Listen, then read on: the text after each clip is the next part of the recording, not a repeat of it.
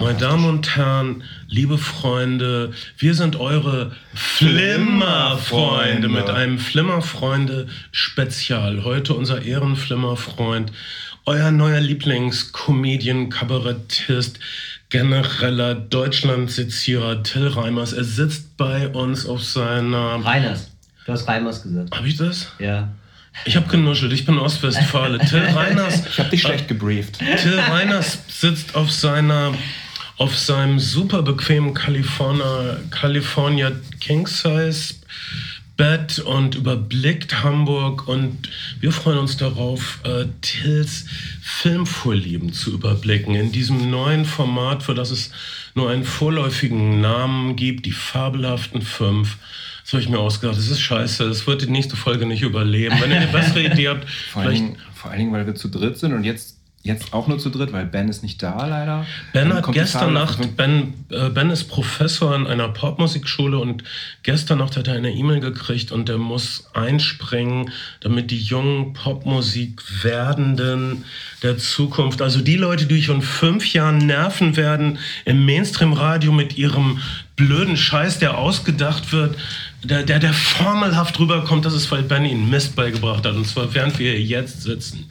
Till, herzlich willkommen. Wie geht's Dankeschön. dir? Mir geht's sehr gut. Ich, hab, ähm, ich bin noch ein bisschen besorgt. Ich möchte es direkt ähm, zur Sprache bringen, dass man dich gut versteht. Ja. Magst du das vielleicht in, in die Hand nehmen? Ich, also, okay. das wäre so schade. Ja, gut. Das ist, das ist auch meine Sorge. Oder? Na gut. Ja. Gleich nach, dass man ähm, mich gut versteht. Ähm, Hey, die gute Nachricht ist, Droge der Wahl heute Zimtschnecken von Knack und Back aus der Kategorie Accidentally Vegan, sprich man möchte Geld sparen, wenn man äh, Pflanzenfett statt Butter nimmt. Mehr für uns, jetzt wow. wo Ben nicht da ist. Zimt. Wie toll. Ja. Und Zimt ist das Aroma der Stadt Tell. Darf ich fragen, ja. was, was machst du bei uns in Hamburg, in dieser schönen Stadt? Ich spiele ja Shows. Ähm, ich, äh, ich schwärme von hier aus. Hier ist meine Homebase sozusagen. Heute ist mein letzter Tag. Ich war schon in Neumünster, in Rostock, in meine Lüneburg. Heimatstadt Neumünster. Ja. So, ich bin im Mojo ja, aufgetreten in Hamburg. Irre. Es war richtig schön und ähm, heute ist mein letzter Tag und ich fahre noch später nach Lübeck und es ist so toll, in einem Ort zu sein. Das ist dann natürlich Hamburg, weil Hamburg mhm. so schön ist. Und ähm, von da aus schwärme ich dann aus. Ihr wisst es ja selber auch, ich glaube, ihr seid alle auch schon häufig auf Tour gewesen, beruflich viel unterwegs, wie doof das ist, wenn man immer so von Hotel zu Hotel mhm. reist. Mhm. Und das ist dann viel schöner, wenn man einen Standort hat und dann sternförmig, das ist das Stichwort, ausschwärmt. Ja. Und es ist aufregend, dich äh, jetzt zu treffen, weil das ist dein Jahr irgendwie. Es ist mhm. dein. Du warst da, du warst irgendwie etabliert, aber jetzt wirst du. Mainstream ist ein mhm. schlimmes Wort, aber allgemein, ja. allgemein bekannt. Leute mhm. müssen dich zur Kenntnis nehmen. Wir haben, wir haben, also es ist eine Frage, die nichts mit Film zu tun hat, aber wie, wie empfindest du das? Wie, wie ist das gerade für dich? Ich finde es eigentlich ganz schön. Ich freue mich da, dass irgendwie so die Shows mehr, dass es so mehr Leute werden einfach. Mhm. Und dass es jetzt voll ist. Also ich habe so auch wirklich so sehr lange Zeit war es nicht so voll. Und mhm. es ist schon toll, ehrlich gesagt. Also ich mag das eigentlich ganz gerne. Ich finde es aber so ganz verrückt, dass es jetzt auf einmal so da ist. Mhm. Es ist so gefühlt von jetzt auf gleich. Und es ist so, es ist nie richtig verteilt. Es ist nie so, also man denkt sich so, ja, aber wo wart ihr 2015? Hätten da nicht ein paar mehr kommen können? Man hätte das ja so gleich verteilen können über die Jahre. Ja. Und so ist es ja nie. Und ähm, das ist halt so kurios. Ach, auf dem Flimmerfreunde-Radar und daran merkt man auch, wie krass deine Reichweite ist, die wir jetzt hier äh, Chipo-mäßig anzapfen wollen. Ähm, Deine Worte. Jeden, Deine me Worte. Meine Worte. meine Worte. Und ich stehe dazu. Ähm, hat man auf jeden Fall gemerkt, dass in den, so beim Patreon-Gästebuch, bei Facebook Leute haben, ey, Till Reiners hat die, Till Reiners hat die Flimmerfreunde erwähnt. Till Reiners hat die Flimmerfreunde nochmal erwähnt. Ah, wie cool. Ähm, das ja. heißt, Leute, also es gibt offensichtlich jetzt schon Schnittmengen unserer Bubbles, nur dass deine Bubble ungefähr Faktor 100 mal so groß ist wie unsere. Ja, ja aber das sind nur Zahlen. Das ist nur Zahlen. Ich, also, nein, es ist mir wirklich eine Herzensangelegenheit ähm, hier zu sein. Ich freue mich sehr, von euch eingeladen zu sein. Das meine ich ganz ernst. Ich bin ein großer Fan, weil ich wirklich euch gehört habe, als es noch der Ohrensessel war. Ah. So, wow. also ich habe euch wirklich, ich, ihr wart ja schon ein Podcast, als es noch keinen Hype gab. Ja. Und ähm, äh, ich habe euch wirklich gehört, da war ich noch Student. Und ich war 23 und habe wirklich einen Studentenjob gemacht und habe so, war, hab beim Wachdienst gearbeitet und musste alle zwei Stunden lang drei Runden um das Gebäude laufen. Oh Mann. Und mit euch auf den Ohren. Das ist super romantisch. Das ist eine, Das ist wirklich eine sehr schöne Also- Geschichte. Wir sind 2009 äh, in dem Zusammenhang mal beim Bayerischen Rundfunk an, eingeladen worden zu einem Zündfunkformat mit dem Titel Ist Podcast tot? Das ist, das ist nicht so gut gealtert, die Sendung, muss man sagen.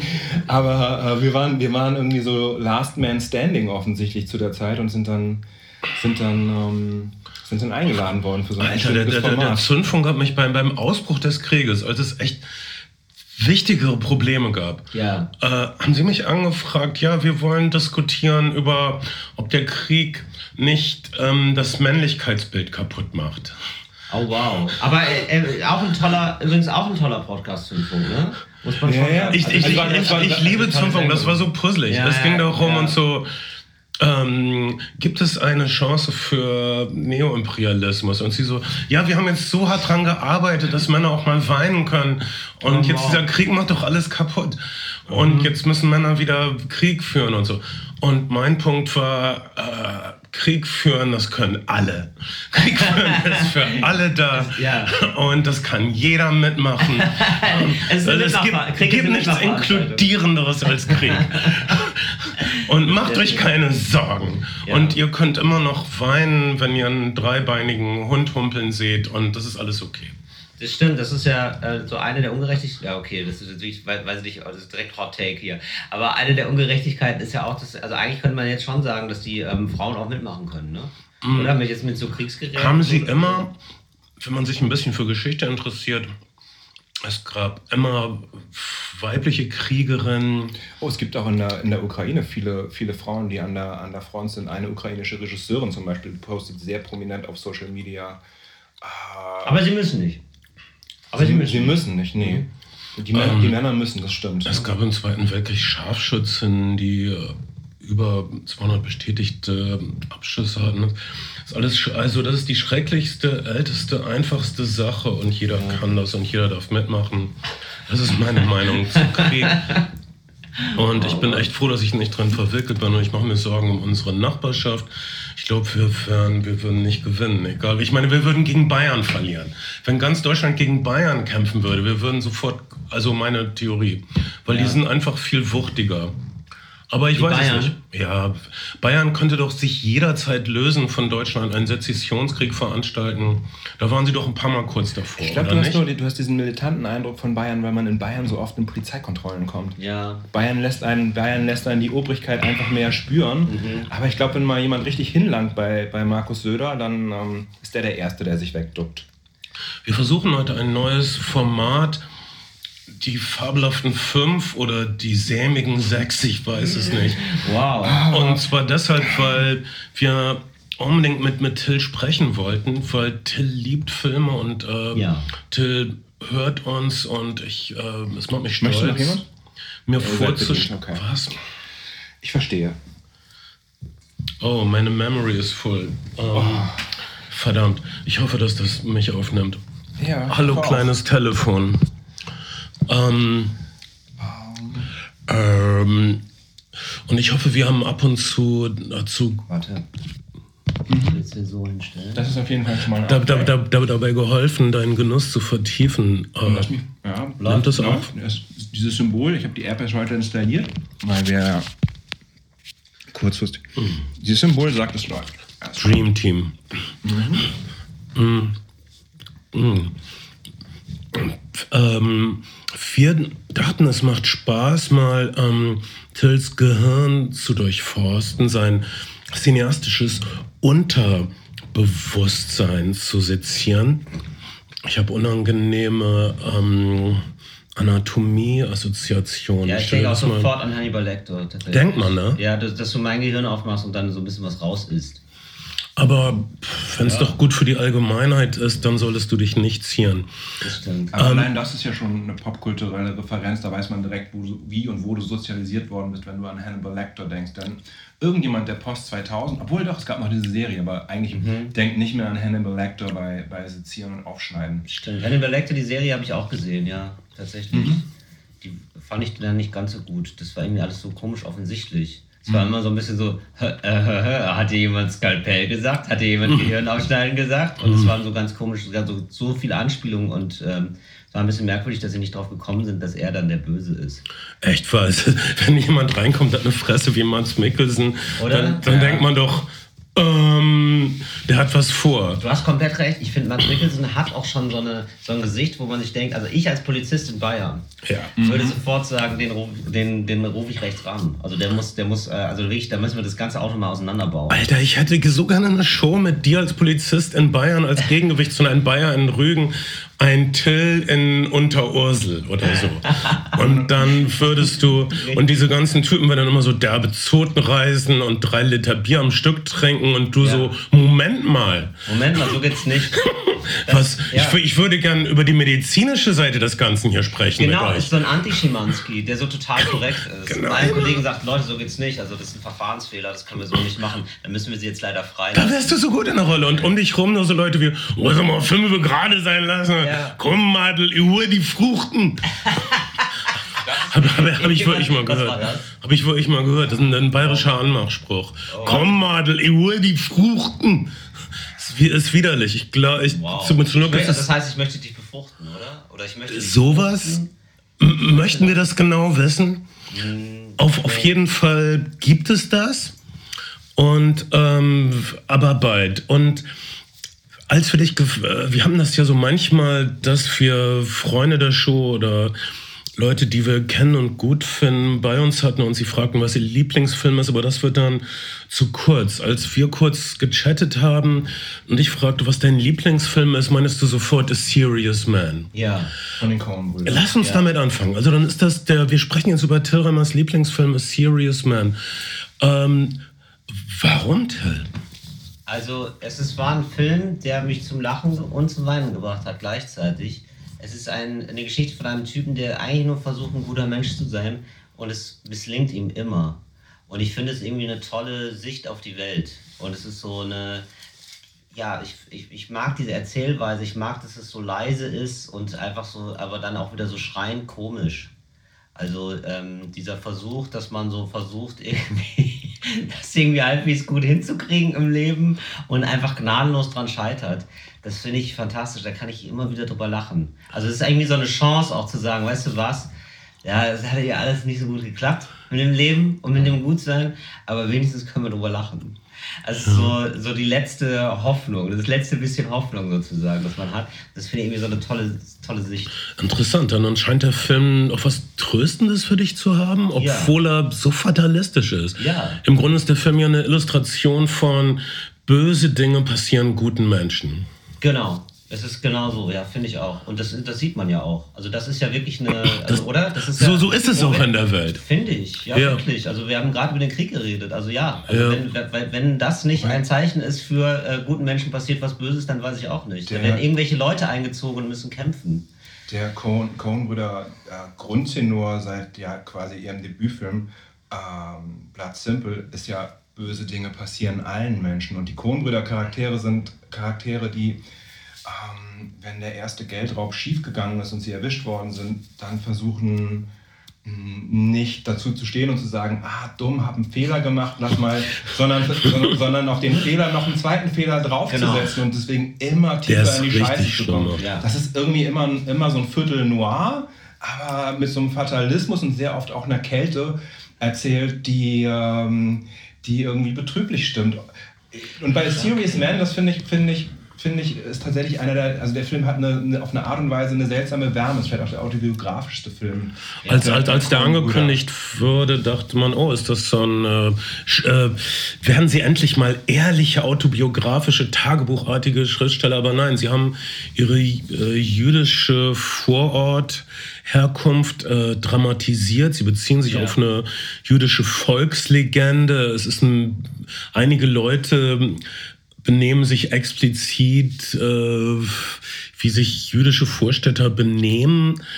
Ähm, äh, aber das, äh, die, es ist eigentlich, es passieren nur schreckliche Sachen und es, also nicht nur werden, es werden düstere Andeutungen gemacht, die Verwandtschaft ist furchtbar, die Frau hasst einen, die Kinder hassen einen, trotzdem, trotzdem denkt man, ich mache das jetzt alles richtig. Ja. Hast du was gelernt aus dem Film? Also ich irgendwie fand ich das toll. Also ich hatte, ich hab, bin da ganz doll von berührt worden, weil ich irgendwie auch sowas, also so eine, das Gefühl, was die transportiert haben und deren Sicht auf die Welt, die, die habe ich, die finde ich ähnlich bei mir. Oder mhm. die ist so, er hat irgendwie was ange, angerührt. Und das ist ja erstmal toll, dass man so das Gefühl mhm. hat, man ist damit gar nicht alleine. Ne? So, und, äh, das, äh, und das fand ich schon mal super. Und dass es dann irgendwie, ja genau, es hat was Tröstendes, obwohl es so furchtbar ist. Also es sind ja, passieren ja nur furchtbare Sachen, aber ähm, es gibt dann den Humor irgendwie als Ausweg aus dieser Furchtbarkeit. Und naja, und das hat natürlich auch sehr viel jetzt vielleicht auch so mit meinem Beruf zu tun, ne, als Comedian. Also ich sehe das ist äh, total nah an mir. Irgendwie. Ich sehe ich seh eine Beziehung zu deiner Arbeit. Ähm, die Coen Brothers äh, zeigen als, also erstmal ein, äh, eine wichtige Sache bei den Coen Brothers ist das, dass sie uns mit absolutem Genuss zeigen, dass Menschen nicht kommunizieren können. Ja. Niemand versteht irgendwas. Ja. Niemand versteht, was irgendjemand wirklich will. Und ultimativ verstehen Leute sich selbst nicht. Der Held genau. von A Serious Man weiß überhaupt nicht im Grunde, wie ihm geschieht. Er kann auch keinen anderen Wunsch entwickeln, als alles richtig machen zu wollen. Er, ja. Man könnte argumentieren, er ist auch nicht wirklich in Kontakt mit sich selbst. Ja. Also er, er, das Einzige, was er kann, ist, zu, sich zu beklagen, warum passiert mir das, obwohl ich alles richtig mache. Genau. Äh, als, äh, und die kennen wir alle, ne? Mhm. Oder, oder, und das kennen wir auch in uns selbst. Das kennen wir auch von uns selbst. Ja. Und äh, das, das unser, unser, Social Media ist auch voll davon. Mhm. Wenn Leute posten, posten sie oft darüber, oh Mann, äh, an der Supermarktkasse, da, da, da. und so mir, weiter. Immer passiert mir das. Ja, und ja. Äh, naja, weil das so ist. Ja. ja. Also dein Ding ist doch irgendwie, also ein großer Teil deiner Arbeit, wobei ich mir nicht anmaßen kann, das alles zu kennen, ist, dass ja. du äh, an dieser Schnittstelle arbeitest von politischer Satire und Comedy. Äh, ja. Fühlst du dich da halbwegs repräsentiert? Ja, also ich finde, also ich glaube, wenn Stand-up-Comedy so richtig gelingen kann, dann ist das, dann sind da auch die Grenzen aufgegeben zwischen, ah, das ist jetzt Comedy, das ist Kabarett, sondern man kann durch die Abgründe, die man selber anderen Menschen erzählt, ist es so ein Ding von, ah geil, das kenne ich auch. Und dadurch ist es so eine, hat es, hat es eben so was Tröstendes. Ja. Ja, und äh, man kann ja ein viel größeres Arschloch sein auf der Bühne, weil alle wissen, ah, das ist jetzt irgendwie ein Spiel, das ist ein Spiel mit uns. Und man kann da irgendwie nochmal so Sachen durchleuchten, die sonst irgendwie in der Gesellschaft keinen Platz haben. Also wie auch im Film. Da gibt es ja auch dann einen Platz dafür, einen Ort dafür. Und auf der Bühne eben auch. Also ich kann auf der Bühne dann erzählen, wie wie ich lüge. Mhm. So, wie ich ne, in verschiedenen Situationen. Und ähm, ich weiß, dass die Leute das checken und das manchmal ein bisschen unangenehm finden, aber sie sind dann erlöst, weil sie darüber lachen können. Ja. Zum Beispiel. Bist du, bist du, ähm, also wir haben über filmische Sozialisation so halb gesprochen. Ist, ist der Film einer gewesen, der auf deinem Radar erschienen ist, weil du eh das Coen-Brüder-Övre verfolgst und dir einfach von denen jeden Film angeguckt hast? Das war ja in der Zeit, in den Nullerjahren, weiß nicht, ob es da noch ein Must-See war für eine gewisse Generation von Leuten vielleicht schon. Mir war, ich habe die danach, ich muss gestehen, ich habe die danach erst kennengelernt. Ich habe dann erst oh, mal, ah, das sind die, ach, das sind die, ach, da, die, das eine Ding, das fand ich ja auch schon gut. Ja. Und dann habe ich so das erste Mal überhaupt so als Werk verstanden und als eine, ah, das sind die und die machen immer diese Filme. Und dann habe ich natürlich ähm, alles gesehen ja. So und habe gemerkt, ah ja, das ist ja diese Grundfarbe von denen ist ja immer, ist ja ähnlich immer, finde ich, in den Filmen. Ja, absolut. Und ähm, das macht ja total Spaß dann. Also das ist ja so einer, wenn man da Fan ist, dann ist es ja super. Weil das ist ja dann so immer ungefähr man, man, so ähnlich. Genau, man kriegt immer, das immer Fanservice. Man bekommt, man ja. bekommt, wofür man, wofür man sich eingeschränkt Ohne dass sie langweilen, genau. Also in dem richtigen Maß dann auch anders. Weil das ja. ist ja genau das, was man irgendwie, glaube ich, als Künstler dann machen muss. Also nicht die Fans zu verprellen, aber auch nicht zu langweilen. Das ist ja irgendwie so ein schmaler Grad, wie wenn man ein Album macht oder ein Konzert und man muss die alten, oder Bernd? Du, du musst die alten Hits spielen. Muss ich auch, nicht. Ich habe so viele Nicht-Hits. Aber Ähm, ich habe dich übrigens gesehen im Ex-Haus in Trier damals. Oh, wow. Bist du aufgetreten. Ja. Du hast dich immer oben, das in dem, oben in dem Ja, Balkensaal. sehr gut, ja genau. Geil, dass du dich noch erinnern kannst. Ja, toll. Ich erinnere mich an jedes einzelne Konzert. Das waren aber so viele. Aber du, du musst nur einen Namen sagen, dann bin ich wieder da. Das Ja, ist, du hast ähm, dich, ähm, und du hast immer, du hast dich auch über das Ex-Haus lustig gemacht ein bisschen, über den Namen. Und hast dann immer mit so, einer, so einem Effektgerät gehabt. Ja. Und hast du eine Metall Ex-Haus. Ein, ein Witz, Ding. Ein Witz den, du bis, den du bis heute stabil erhalten hast. Beständigkeit ist deine Stärke. Ein schlechter Witz wird dadurch besser, dass man ihn ständig wiederholt. Ich wünschte, die jungen Leute würden das mal lernen. Hast du einen Lieblings-Coen-Brüder-Film, Bernd? Ähm, jetzt, wo wir drüber sprechen, ist Serious Man. Das ist die Wirklich? Macht, ja, weil, weil ich jetzt wieder voll da bin. Ja. Und ähm, sonst wahrscheinlich Inside Llewyn Davis, weil es so, weil es mehr so in meinem Metier ist und äh, und, und weil es so schön aussieht, wie Oscar Isaac durch diese Schneemattstraßen trottet mit seiner Gitarre. Das ist so schön einfach. Ich weiß auch nicht. Es ist einer von den Coen-Brüdern-Filmen, die äh, visuell ambitionierter sind ein bisschen. Es ist Serious Man sieht äh, gut aus. ja. Es ist, ist Serious Man ist visuell ein bisschen ge- gedämpfter. Alles ist äh, Naja. gedämpft, alles ist äh, im, im, im, Im Grunde sind die Coen Brothers in A Serious Man die Kumpane des äh, glaub- Publikums, die sagen, "Äh, dieser Trottel merkt nicht, was auf ihn zukommt. dieser Trottel merkt nicht, in was für Mist der drin steckt. Wir können uns das angucken und uns ein Ja. bisschen über ihn lustig machen, aber wir können auch mit ihm fühlen. Die Ja. Coen-Brüder sind, sind ja sehr, sehr ähm, kontrollierende Regisseure, also bekannt dafür, dass nicht improvisiert werden darf am Set, dass vorher alles gestoryboardet ist, bis in die letzte Einstellung. Und ich glaube, dass die Coen-Brüder tatsächlich auch visuell sehr effiziente und, und äh, adäquate Regisseure sind im Sinne von, dass sie sich überlegen, welcher Look der Geschichte gut tut. Und deswegen sieht Inside Llewyn Davis eben ein bisschen aus wie ein 60er Jahre Bob Dylan Plattencover. Und A Serious Ja. Man, so wie er, wie er aussieht. Mein Lieblingsfilm, ja, weil, weil ihr gefragt habt, alle beide, von den Coen-Brüdern ist übrigens. Äh, muss das jetzt auch noch sein? Nein, okay, nein, okay. Entschuldigung. Kais Coen Brothers Lieblingsfilm. Ich mag, ich mag es, dass, es, dass wir jetzt schon so eine leicht stichelige Dynamik haben. Das finde ich gut. Das- Ich habe das, Coen Brothers Lieblingsfilm. Rück raus! ich hab jetzt wirklich das Gefühl, ich bin jetzt da. Bevor ich zusammenbreche. Die Spannung ist unerträglich. Ähm, mein mein Lieblings-Coen-Brüder-Film ist, ich, ähm, um das mal zu variieren von Brothers, ist äh, Miller's Crossing. Ja, natürlich wieder der Obskure. Nein, es ist nicht der Obskur. Es ist einer der beiden Filme, die vers der Versuch gewesen sind, sie mehr in den Mainstream zu holen, damals von Fox. Ähm, und der fatal gefloppt ist, äh, na, na, äh, mit Hardsucker Proxy zusammen. Aber, aber es bedient einfach viel, was ich mag. Es, bedient, es ist basiert grob auf einer Dashiell Hammett-Geschichte. Es ist irgendwie so an diesem Warner Gangster-Zyklus und ein bisschen an Noir angelegt. Und das ist aber auch wieder eine moralisierende Geschichte, wie man wird dafür bestraft, Gutes zu tun. Na, man wird dafür bestraft, man wird dafür bestraft, dass man konsequent, also der Charakter, der Hauptcharakter in dem Film bleibt ja auch sich die, sich die ganze Zeit treu aus einer, aus einer Und deshalb kriegt er aufs schwachsinnigen- Maul. schwachsinnigen inneren Überzeugung. Deswegen kriegt er aufs Maul. Er kommt am Ende davon, aber, aber er kriegt Aber wie? Ja, genau. Aber genau, das ist, das ist auf jeden Fall mein Miller's. Crossing ist auch wirklich super. Äh, ist einer von den oh, unbekannteren Leute mögen nicht Gibt so gerne historische. Natürlich. Ähm, von dem Film und er ist, er, ist, er ist wirklich fantastisch und es ist so, ähm, es ist, er basiert auf, auf Rote Ernte, Red Harvest von Dashiell Hammett, ganz, da rifft er auf jeden Fall ziemlich massiv drauf und äh, andere Filme, die drauf riffen, sind halt Jojimbo von Kurosawa und dann natürlich Few Dollars more. Genau, den quasi Jo- Yojimbo Dollar und dann, dann gibt es natürlich noch diesen Bruce Willis Last Man Standing Film aus den Ja. es 90er oder schon Nullerjahre, ich glaube 90er, oder? Um die Zeiten Also werden auf jeden Fall herum. auch eine, eine, Von 9-11. ja. Äh, Anyway, also der, der Film holt mich an ganz vielen Mhm. Stellen ab. Ja, das ist auch ein äh, visuell super schöner Film.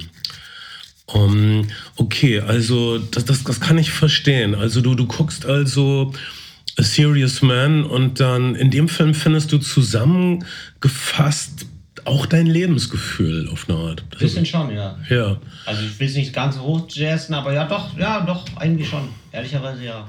Ja, man, man, man, man lächelt, man macht ein paar nervöse Witzchen, aber das Unheil Aber das riecht auf dich zu. Ja, genau. Und ja, sehr schön. Ist das was, wo, was, du dir, was du dir jetzt zukünftig vorstellen kannst? In, in Amerika ist es ja gehört es ja quasi zum guten Ton, dass Stand-up-Comedians ab einer gewissen Popularität mindestens Nebenrollen in äh, populären Hollywood-Produktionen mhm. übernehmen. Sehen wir dich demnächst auch in deutschen Kinoproduktionen oder Serienformaten, fiktiven Formaten? Ich bin bei, ähm, ja, ich habe so ein, zwei oh, Sachen tatsächlich. Fuck. Verkackt. Aber nur so, aber ich, also ich würde das gerne wirklich ein bisschen mehr machen. Ich ähm, habe da wirklich Spaß dran. Aber nicht, weil ich denke, das gehört zum guten Ton, sondern weil ich das schon immer, mh, mm, also, oh Gott, wie sage ich, dass es nicht prätentiös und doof klingt. Also ich habe angefangen, ich, ich habe angefangen mit, also das erste Mal auf der Bühne war so über Schauspiel natürlich, so Schultheater. Ja. Yeah. So das, das, das habe ich geschafft, das nicht prätentiös klingt, glaube ich. Ja, ja, ähm, absolut. Das kann man Schultheater nicht vorwerfen, das prätentiös klingt. passioniert. Ja, genau. Im besten Sinne. So, ähm, nein, und äh, genau, beim Schultheater und das sozusagen, das, das ist so, das waren meine Anfänge und ähm, das mag ich immer noch total gerne. Und ich glaube, wenn das eine übersichtliche Rolle ist, die funny ist oder die, die mir liegt, dann glaube ich auch, ähm, kann ich das. Was hast du gespielt im Schultheater? Das ist der erste. ähm, Die Klassiker. es gibt ein Stück im Stück ähm, bei der chinesischen Mauer von Max Frisch und das ah. war ähm, Romeo. Okay. Das war wirklich so der erste. Ja. Das war richtig klassisch. Richtig klassisch, wo man sich denkt, wo, die, wo so der Vorhang aufgeht, das war die erste Szene und man sich denkt, ah, was mache ich hier? Ah, aber warte mal, hat, hat, hattest du Lampen? Ich bin eher bei Dürrenmatt gelandet am Ende des Tages als mhm. bei Frisch, vom Menschenbild her, aber. Mhm. Hattest du Lampenfieber oder hast du heute Lampenfieber? Damals hatte ich extremes Lampenfieber und habe das gar nicht, also habe gar nichts, war völlig raus. Uh. Aber heute immer so ein, so ein paar, paar Stunden vorher vielleicht oder ein paar Minuten, halbe Stunde vorher, bin mhm. ich aufgeregt. Werde ich nervös und gehe auf und ab. Ist es bei dir auch so?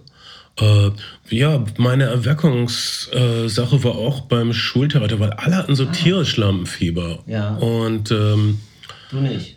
Nein, und ich habe auch super Tipps gegen Lampenfieber und ich kann sie dir erklären, wenn du möchtest. Dann hast okay. du nie wieder Lampenfieber. Ja. Soll ich? Soll ich jetzt? Ja, bitte. Es sind nur drei. Okay. Ähm, du musst nichts tun, was du nicht kannst. Ja. Also du musst keinen dreifachen Salto rückwärts machen. Ja. Du musst stehen und reden. Das kannst du ja, das hast ja. du schon oft gemacht. Das tust du sogar gerne, also ja. steh und rede. Okay. Äh, das ist Punkt 1. Ähm, Punkt 2, alle kochen nur mit Wasser. Ja. Ähm, also dann bist du eben nicht Goethe. No, und? Das ist ja, niemand. Gott sei Dank. Oh, ich will nicht diese, was, was mit dem Rein, weiß nicht, das mit dem Rein, das habe ich gar nicht verstanden. Ja, nur als Beispiel. Antisemit auch nach allem, was man hört. Ach, nicht sehr. Er hat dann später, ja. er hatte gewisse Vorurteile, aber die hat er dann revidiert. Weites Feld. Ähm, dritter Punkt ist, die Bühne ist ein demokratisches Forum. Du, ähm, leistest deinen Beitrag. Du hast ein Recht. Mhm. Also du, ja, du hast ein, die Demokratie lebt sogar davon, dass Menschen sich exponieren und ihre Sicht darlegen. Also du bist kein Wichser, der sich aufdrängt, obwohl man das natürlich ist, sondern... naja, es ist, eine, es ist ein faires Angebot. Also ich meine, es ist ja nicht so dass ich zu den Leuten komme, sondern die kommen ja zu mir. Sogar. Was du sagen möchtest, sie zahlen Eintritt, du bezahlst sie nicht dafür, dass sie da sind. Genau. So ist es bei meinen Musikvideos. Ich muss den Leuten Geld geben, damit sie in den Videos komparsenmäßig und so. Siehst du, stimmt. Ja. Naja, und das waren so ungefähr meine. Also jedenfalls, wenn ja, ich mir das klar mache, brauche ich nie, nie, wieder Lampenfieber zu haben. Also es ist auch gar nicht, also Lampenfieber heißt für mich nicht, also das ging jetzt fast so ein bisschen in die Richtung von Versagensängste, die man ja am Anfang wirklich hat, finde ich. Mhm. Und äh, das sind gute Tipps gegen Versagensängste, aber ich finde so dieses Lampenfieber so eine halbe Stunde vorher so ein bisschen das Adrenalin höher zu haben, das finde ich auch völlig okay. Das, das ist schön. Oder? Genau. Dafür kann man sogar leben. Ja. Also dann, Serious Man ist dein Lieblingsfilm. Äh, Gibt es für dich einen Comfort-Food-Film? Einen Film, den du, einen Kuscheldeckenfilm, einen Wärmflaschenfilm, den du im Zweifelsfall mal guckst, um dich wohlzufühlen? Ja, also ähm, Harold und Mord mochte ich. Mal. Echt? Den habe ich schon zweimal gesehen oder dreimal. Ich gucke Filme ganz selten zweimal oder dreimal. Ja, aber, aber den, den, der ist so nett irgendwie. Mhm. Ist es. Ist so Süße Musik von Cat Stevenson. Ja, Hattest du, Cat hat er dich inspiriert, eine Affäre mit einer älteren Person zu haben? nein, aber ich habe es mir immer gewünscht. nein, nein, nein, ich, nee, ich hatte, ich hatte da nie, aber ich fand es immer super. Also Harold und Mord ist ja diese Geschichte von einem jungen Typen, der sich in eine mhm. viel ältere ältere Frau verliebt. Oder die, die zusammen sind. Punkt. Ja. Oder so. Und, und dann geht's weiter. Was, ich, ich weiß nicht genau, wie alt du bist, aber es klingt, klingt als wärst du, wärst du, äh, würde in dir eine ältere Seele wohnen, als die du bist, weil Harold and Maude ist auch so ein Film, den in meiner Kindheit und Jugend, der jedes Weihnachten ungefähr oder jede, jede, in jeder Herbstzeit nochmal in die Programmkinos kam. Also als Programmkinos mhm. sich das noch leisten konnten, dass sie irgendwas wiedergespielt haben, weil Leute so, weil der popkulturelle Kanon so dünn war, dass man auch nochmal einen Klassiker wieder besichtigen konnte, während heute halt die ganze Zeit neuer Quatsch reingespült worden ist. Das ist so ein Freiluftkinofilm auch, ja. Ja, genau, ja, stimmt, auch, aber, aber bei diesen gratis Open Air Sachen, da, da bietet er sich natürlich, da läuft er wahrscheinlich auch 2022 noch im Freiluftkino. Genau, ja, ja, voll. Also, ähm, ja, ich bin 37 bin ja gar nicht so jung. Oh, du hast aber ein Babyface irgendwie. Ja. Mhm. Kommst jünger rüber. Das ist aber toll. Ich sehe auch viel jünger aus, als ich bin. Stimmt. Und das ist ein Kapital, mit dem ich wuchere. Und deshalb stelle ich immer wieder meinen jungenhaften Charme aus, obwohl ich innerlich so verrottet bin. ja. Was um, ist es bei euch? Was denn? Der äh, Wohlfühlfilm. Film. Oh. Ich, ich verlasse mich. Oh, ein Spatz. Oh, da war ein Spatz am Fenster. Wie schön. Wir blicken über Hamburg und es ist so schön draußen, aber ein Spatz will hier herein, obwohl es draußen so schön ist. Spatz, du verstehst nicht, was du hast, kleiner Spatz. Ähm, das ist eine Meise übrigens, FYI. Als Hobby-Ornithologe sage ich das mal jetzt einfach so ins Ah, es ist ungerecht, weil ich dich gefragt habe, was dein Wärmflaschenfilm ist. Und ja, ich habe, ich hab, ich hab, mach du zuerst, weil ich habe da noch nie drüber nachgedacht. Ich muss jetzt halt auch kurz drüber nachdenken, aber wenn ich jetzt, wenn ich so ans... Äh, Sexsklaven des Satans. Ah. Den Film, den Film gibt es nicht. Ich, ich sag den Titel ja, okay. einfach nur gerne. Habe ich mir selbst Nackt ausgedacht. Der deutsche Titel von Cannibal Holocaust. Ja. Ähm, mm, ähm, ähm, um, The Wild Bunch, peinlich. The Wild, The Wild Bunch. Sam Peckinpah ist The Wild Bunch. Es ist ein Männerfilm, es ist ein Macho-Film, es ist ein Western. Aber ich fühle mich wohl wegen der Kameradschaft ja, und okay. wegen des ähm, Sozialgefühls. Also es äh, ist so ein Spätwestern, es spielt so 1905 oder so, während der mexikanischen mhm. Revolution. Leute haben schon so automatische Pistolen und keine oh. Revolver. Und es geht um alte amerikanische Banditen, die nach Mexiko fliehen und da in Revolutionswirren geraten. Aber worum es wirklich geht, ist um äh, das Selbstverständnis einer Gemeinschaft. es, ist der, es, ist der, letzte Ritt auch einer Gruppe älterer Männer, die irgendwie ein Outlaw-Leben gelebt passend. haben und eines, eines Genres, was ja auch dann zu dem Zeitpunkt am Ende, es ist ähm, ein sehr, sehr kurioser Film in seiner Entstehungsgeschichte. Es ist lange ein, ein, ein Leidenschaftsprojekt für Peckinpah gewesen. Er hat es nicht finanziert bekommen. Die ursprüngliche Drehbuchfassung stammt von einem, äh, einem tatsächlichen Cowboy, der irgendwann mal Pferde nach Hollywood gebracht hat und dann gemerkt hat, in Hollywood, wenn man da irgendwas mit Pferden kann, kann man viel mehr Geld verdienen.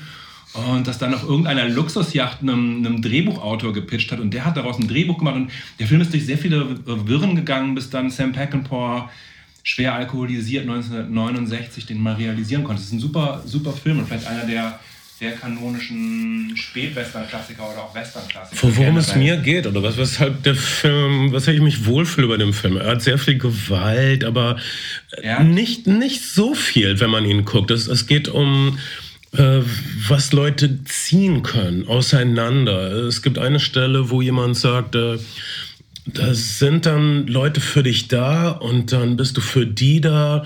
Und wenn du dich von denen abwendest, dann bist du eine Art Tier oder so. Mhm. Ähm, also so eine es, es, es geht darum, dass diese uns, unsere Helden in The Wild Bunch versuchen, ihre Verbindung zu, zu, beschwören und sie leben und sterben durch ihre Verbindung zueinander. Und ja, es gibt viel Blut und die, es werden fast alle sterben am Ende. Es ist, es ist eigentlich kein vorbildlicher es gab, Film. Es gab, äh, es gab eine eigene Abteilung bei, für, den, für den finalen Showdown des Showdown des Films. Es gibt so äh, weiße Hemden, die die Mexikaner dort tragen und ähm, mhm. hinter denen so äh, äh, Blutpräparate waren, die dann geplatzt sind. Und ja. sie hatten aber zu wenig Hemden für die ganzen Mexikaner, die am Ende sterben müssen bei diesem ja. Massaker. Deswegen wurde ständig nachgewaschen und wieder neu geflickt. Dafür, mhm. dafür, wurden extra Leute eingestellt bei dem Film. Der Film es, ist Film ein, es ist ein sehr männlicher Film, es ist wahrscheinlich ein sexistischer Film. Es ist wahrscheinlich, heute würde der dienen als Schaubild für toxische Männlichkeit. Aber er hat ähm, wundervolle Qualitäten, die ich selten sehe es ist in aber auch ein sehr, sehr, sehr melancholischer Film. Er ist natürlich, ja. Es sind natürlich äh, Männer, die sich selbst mitleid, äh, bemitleiden, ein Stück weit. Aber, aber er hat auch so eine, so, eine, so eine Traurigkeit, die noch größer ist bei dann Pat Garrett und Billy the Kid, dem zweiten großen Sam Peckinpah Western, wenn man mich fragt. Aber ähm, der Film ist halt auch dafür bekannt geworden tatsächlich, dass er, dass er so eine, dass er diese Gewalt in Zeitlupe darstellt. Also diese äh, und Sam Peckinpah hat, hat, argumentiert, man muss Gewalt in Zeitlupe zeigen, weil man dann die Grausamkeit und den, und, den, und den Einschlag von Gewalt tatsächlich spürbar macht. Aber natürlich ist eine Ästhetisierung von Gewalt, wie dann John Woo und andere Regisseure sie nach ihm betrieben haben, etwas äh, hoch umstrittenes im Sinne von, es macht mhm. äh, Gewalt konsumierbar und gangbar. Und ähm, naja, es ist einer der Filme, der diese ganze Gewalt im Film und was macht es mit Gesellschaft. Ich, ich, ich, ich gucke nicht wegen der Gewalt, obwohl die Gewalt ist natürlich Gewalt super. ja, absolut. Ähm, was für ein Blutbad. Ähm, ja, wirklich, ähm, also schaut Wild Bunch wegen des Blutbades und Wild wegen der schönen Kameradschaft. Wie, ähm, und das ist jetzt so ein Film aus den, den späten 60ern. 1969. 1969. Genau, das ist so ja, genau. Ähm, der, letzte, okay. der letzte große Pack-and-Film hat dann noch, noch äh, ja, ja Boner Junior heißt der, Junior Boner, genau. Ja, und, und, und, und äh, hatte einen super Hit mit Convoy, aber den Pen Peckinpah zu der Zeit war selber nicht mehr nur noch in Teilen inszeniert, weil er wirklich er war, gar, er war nicht mehr zurechnungsfähig also zu der Zeit. Peckinpah war schwer, ja. Peckinpah selbst war auch kein Vorbild. Was für ein Hurenbock was für ein saufender, dummer Hurenbock. Aber ähm, es gibt so ja. ein paar super Filme. Ride the High Country, The Wild Bunch. Aber wie gesagt. War, war war, war, kam vom Fernsehen als Regisseur und als Autor, ist dann kurz im Kino gewesen, aber ist dann eigentlich blacklisted worden, weil man mit ihm nicht richtig arbeiten konnte. Und in den, er war immer schon schwerer Alkoholiker und die 70er Jahre sind halt das Kokain-Jahrzehnt. In, in, äh, sag das mal den Leuten hier in der Schanze. Hey, äh, Sekunde, hast, hast du aber Kai, hast, hast du einen Wärmflaschen... Lass mich den Punkt noch kurz machen? Okay. Äh, ich mach den Wärmflaschen. Und das Kokain hat, äh, hat ihn schlussendlich gekillt, weil James Caan ihn dann noch auf Kokain gebracht hat und Kokain und Alkohol ist eine Kombo. Wie kann man Rollerball spielen, wenn man auf Kokain ist? Egal. Kai, hast du einen Lieblingsfilm? Ich jetzt zwischenzeitlich mal überlegen. Ein Wärmflaschenfilm, ein Wohlfühlfilm, ein Go-To-Schmuse-Piepsfilm. Okay. Ähm, zwei Filme fallen mir ein. Der erste wäre Drunken Master 2. Natürlich. Von, mit Jackie Chan aus dem äh, sehr gut. Ja, das, das, kann man, ja, nee, aber ich kann es mir vorstellen. Ja, also. Äh, was, was, was, was ist das also, Wohlfühl? Alle, die äh, hauen sich auf die Fresse, ne? Na, aber, aber mit, aber mit äh, Wohlfühl. Mit also, ähm, hauen sich nett auf die Fresse. Ja. Und es ist auch ein Kampfstil, ne? Also Drunken, also Drunken Boxing ist ein Kampfstil. Genau, und das, das wird da auch gezeigt, oder?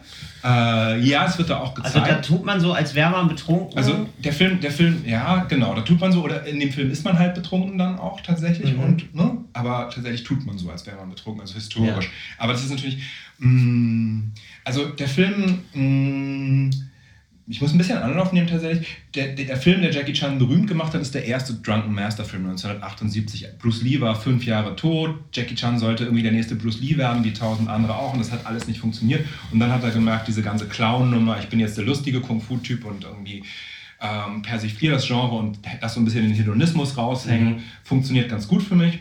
Und dann war Kung Fu halt aber wirklich klinisch tot, Ende der, Ende der 70er Jahre. Und in den 80ern ist es dann so in diese modernen Hongkong-Action-Filme reingekommen.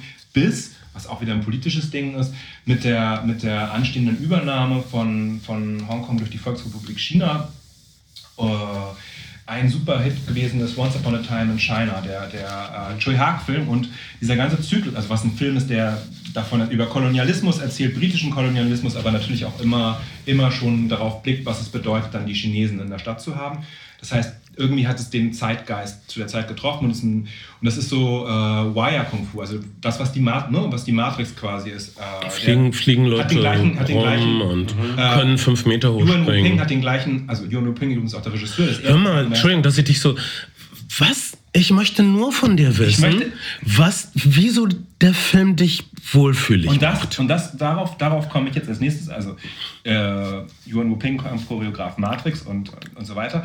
Ähm, also Leute fliegen an Seilen durch die, durch, die, äh, durch, die, durch die Luft und so. Und dann kommt dann dieser Zyklus, macht das gesamte Hongkong-Kino ziemlich platt. Alle, alle strömen rein. Jet Li wird der neue Superstar. Und Jackie Chan ist also gerade also 39, kurz vor seinem 40. Geburtstag alle fragen sich, hat er noch die, hat er noch die Eier? Ähm, und er macht einen Film mit einem ehemaligen Shaw Brothers Regisseur, Lau Ka Leung, der so bodenständiger Kung Fu ist auf eine Art und Weise. Niemand fliegt, niemand fliegt durch die, niemand fliegt an Seilen durch die Luft, sondern, sondern ähm, alles ist so 70er Jahre Kung Fu-Style, aber nochmal eine Umdrehung weiter gedacht, Freestyle dann auch. Mit der Produktion wird der Regisseur gefeuert, weil äh, Jackie Chan zu viel Freestyle machen möchte und eher so Breakdance-Geschichten mit einbauen will. Diese, diese, die Kampf, also wenn man diesen Film sieht, das erste Mal, dann ist das wie so ein, wie so ein Beglückungserlebnis, weil es so, es sind überhaupt keine, also es sind relativ es sind ein paar Wire-Effekte drin, aber es sind eigentlich keine Special-Effekte drin, sondern es ist alles, alles in Camera eingefangen und es ist eine völlig unglaubliche Action. Und mir steht immer noch gern die Kinnlade offen. Es ist so ein Schama Jackie Chan gibt einen, ist 40, spielt aber einen, äh, also seine, seine, seine Schwiegermutter ist jünger als er in dem Film, Anita Mui, spielt aber so einen 20-Jährigen und, und spielt überzeugend einen 20-Jährigen Hau drauf-Typen, der äh, gegen die britischen Kolonialisten als chinesischer Volksheld vorgeht und eine chinesische Statue retten muss, eine chinesische Jade-Statue. Es ist wirklich ein äh, gute Laune Actionfilm, in dem ich sofort drin bin und der fortwährend liefert bis zu einem wirklich unglaublichen Finale. Dieser, dieser Film verwandelt dich also in einen glücklichen neunjährigen Jungen, wenn du den siehst.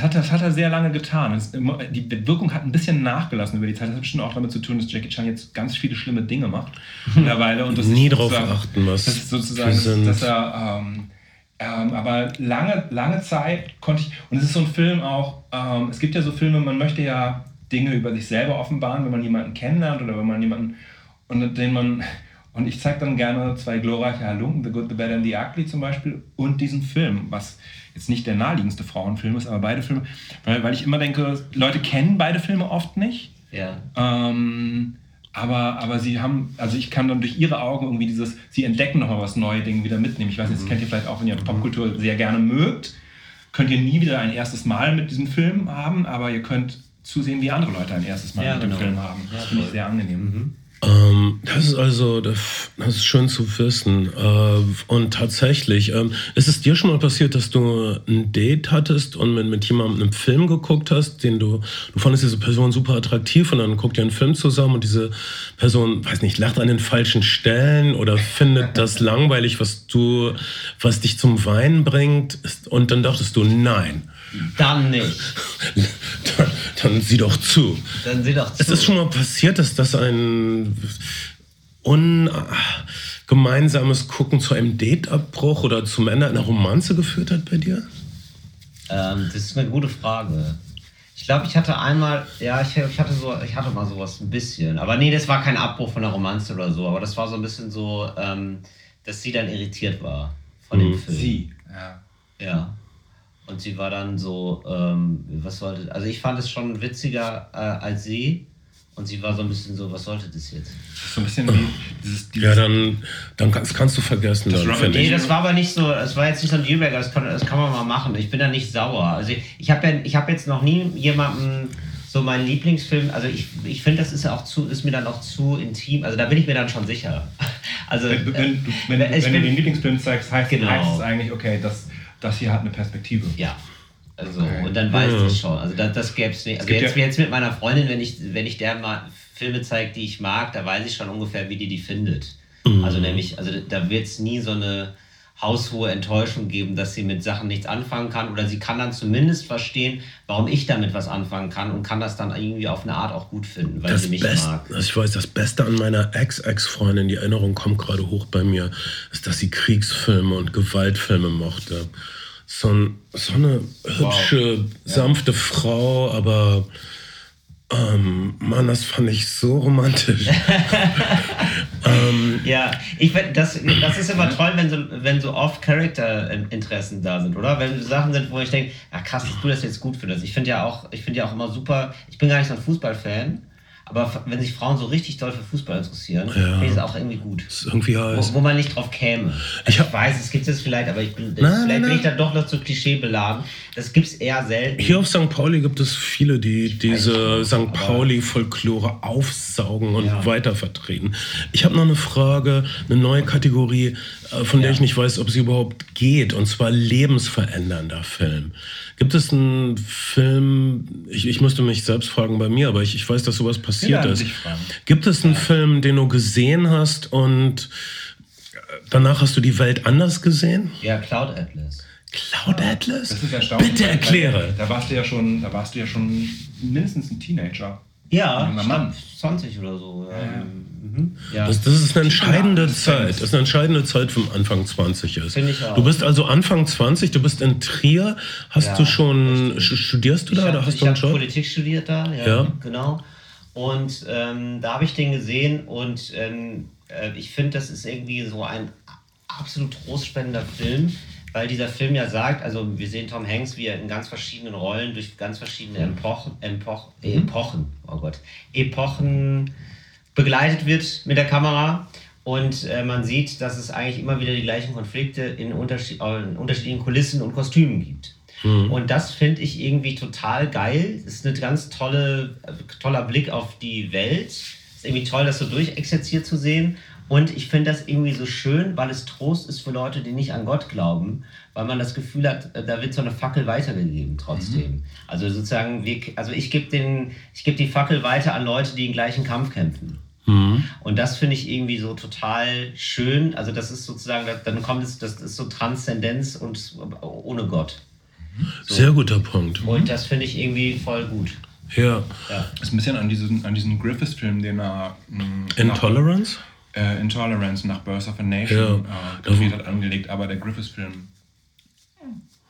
Das ist ähm, Werner Herzogs Lieblingsfilm. Einer Das von ist- Werner Herzogs sein- Top 5.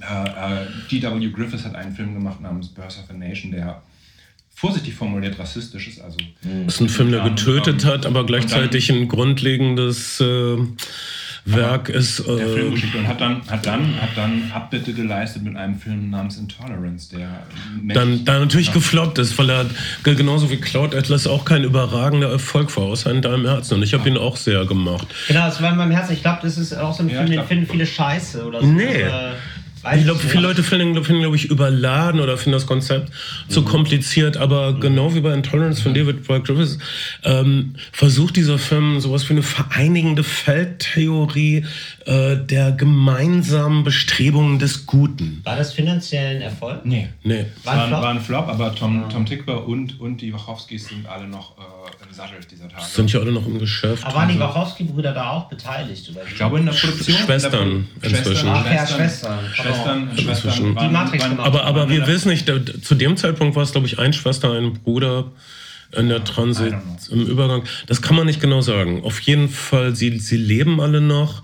Und das, was du gesagt hast, finde ich äh, sehr schön. Und ja, Cloud Atlas versucht äh, zu zeigen, dass, dass es diese universelle Bemühung gibt, uns zu verbessern und dass wir uns schon verbessert haben und dass wir uns noch Ja. weiter verbessern werden, Ja. dass wir uns verbessern müssen und dass wir äh, nicht alleine sind dabei, das Ja. zu versuchen. Also es, genau, also es gibt da ja immer so einen Kampf gut gegen böse und das kann man dann je nach Ideologie äh, unterschiedlich aufladen. Ne? Also man kann das ja auch so klassenkämpferisch sehen sogar oder so.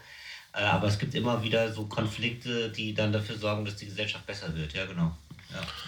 Ja, ich, ich, ich würde sagen, Intoleranz ist das Böse. Das, ähm, ich finde, das kann man echt. Ähm, da hatte David W. Griffiths schon recht.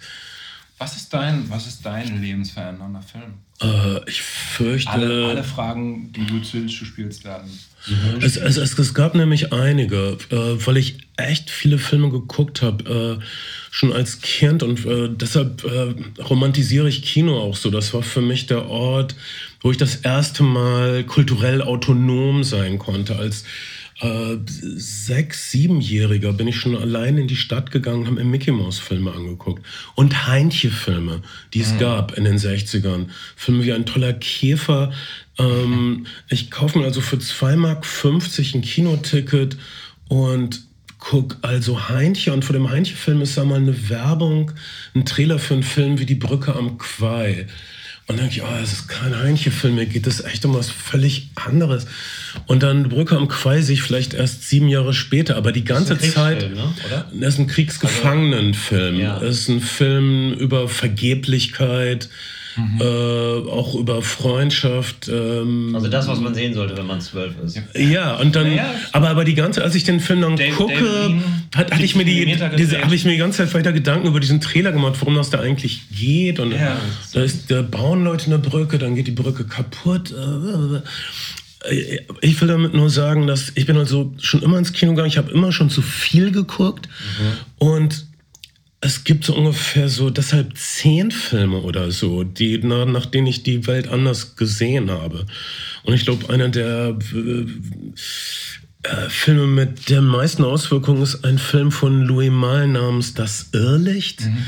basierend auf einem französischen Bestseller. Es geht um einen jungen Mann, der sich umbringen will, aber der vorher noch mal all seine Freunde und alle seine Wirkungsstätten besucht. Das ist der deprimierendste Thema überhaupt. Er ist in Schwarz-Weiß, er ist französisch, niemand macht einen Witz. Wow. Es gibt ein paar schöne Frauen.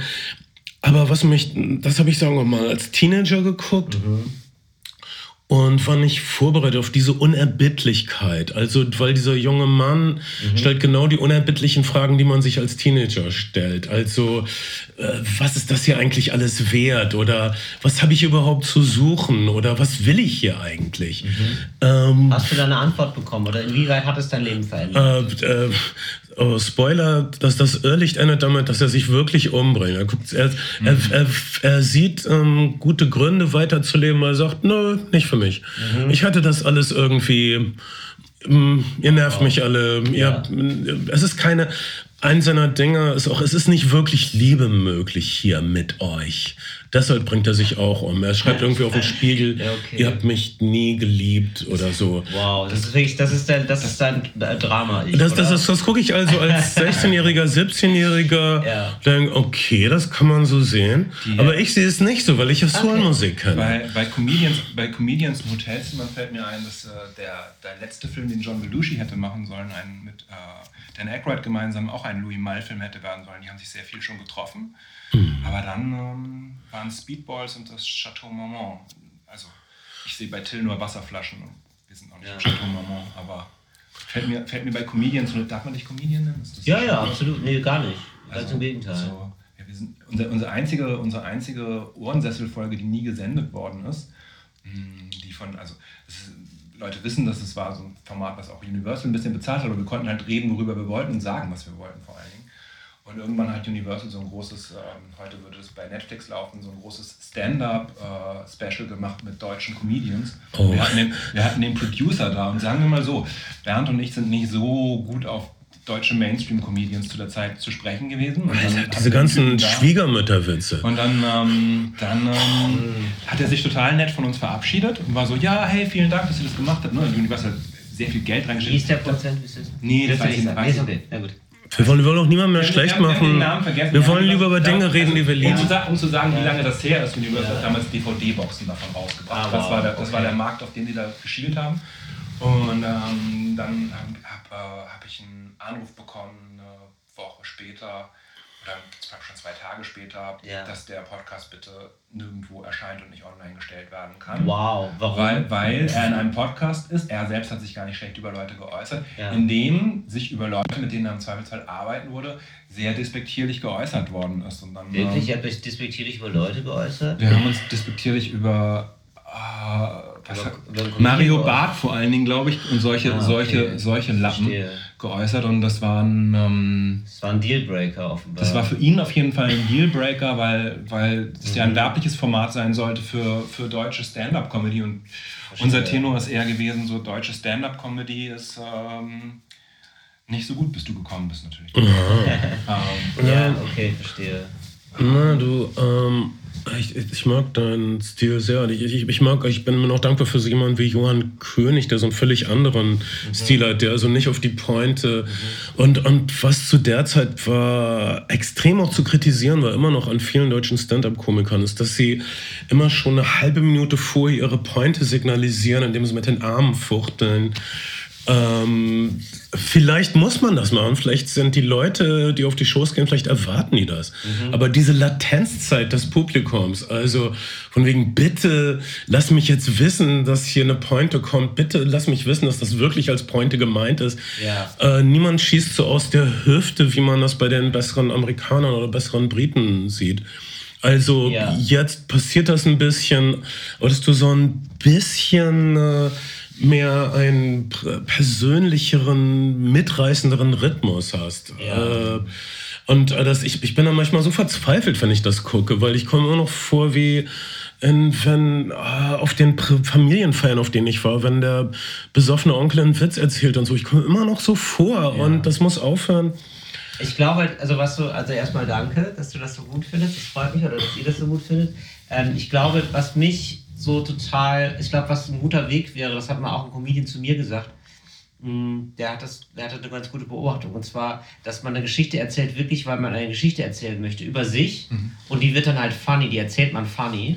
Und das ist geil. Und nicht, ah, ich will das Publikum zum Lachen bringen, also erzähle ich die Geschichte so, dass es lustig ist. Mhm. Sondern ähm, es geht erstmal darum, dass man was aus sich holt und dann guckt, wie kriege ich das funny meinetwegen, aber nicht sagt, ah ja, äh, man fängt mit dem Ziel an, nämlich ich erzähle jetzt was, was Leute zum Lachen bringt und mhm. dann bedient man sich einer Geschichte, die man schon 10.000 Mal gehört das hat. Das ist wirklich lange der Unterschied zwischen deutscher und, und amerikanischem Stand-up gewesen, dass jemand wie Dave Chappelle oder ähm, auch Louis C.K. einfach vermeintlich was aus seinem Leben erzählt hat, mhm. in dem sich Leute dann auch wieder gefunden haben, was mhm. funny ist. Während du das Gefühl hast, dass deutsche Stand-up-Comedians oft so kulturelle Klischees abgefrühstückt haben, die eh schon im Raum standen und dass mhm. das nicht unbedingt einen Bezug zu der, zu der eigenen Person oder Persönlichkeit gegeben hat. Und, und vor allen Dingen stimmen die Klischees gar nicht. Wenn Leute, wenn ja. Comedians dann erzählt haben, ja, Frauen haben ja so so viele Schuhe, Alter. Und, und ich kenne aber eine Menge Männer und Jungs, die sowas wie 200 Paar Sneakers haben und so. Ja. Also, es, naja. das oder halt, also das mit Klischees ist halt immer ein ganz großes Problem, weil wir, also als Comedian braucht man immer Klischees. Also selbst Josef Hader, den ich sehr verehre, mhm. hat es gesagt, verehre, hat es gesagt, wir müssen die ganze Zeit mit Klischees arbeiten natürlich, weil das ist sozusagen kulturell das, auf das wir uns geeinigt haben. Wie wir das machen und wie wir und wie spielerisch wir damit umgehen und das dann auch brechen. Ich glaube, das ist dann, äh, dann, dann, die Fähigkeit. Aber sonst müssen wir damit schon damit arbeiten, würde ich sagen.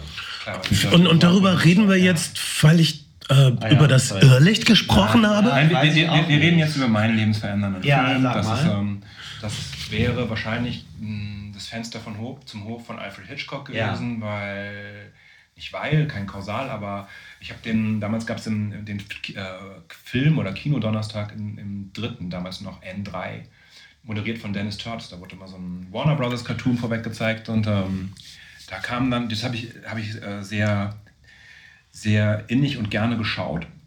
Und das hat mich echt umgehauen, der Film. Das Wusstest mich, du, dass du Cineast bist dann?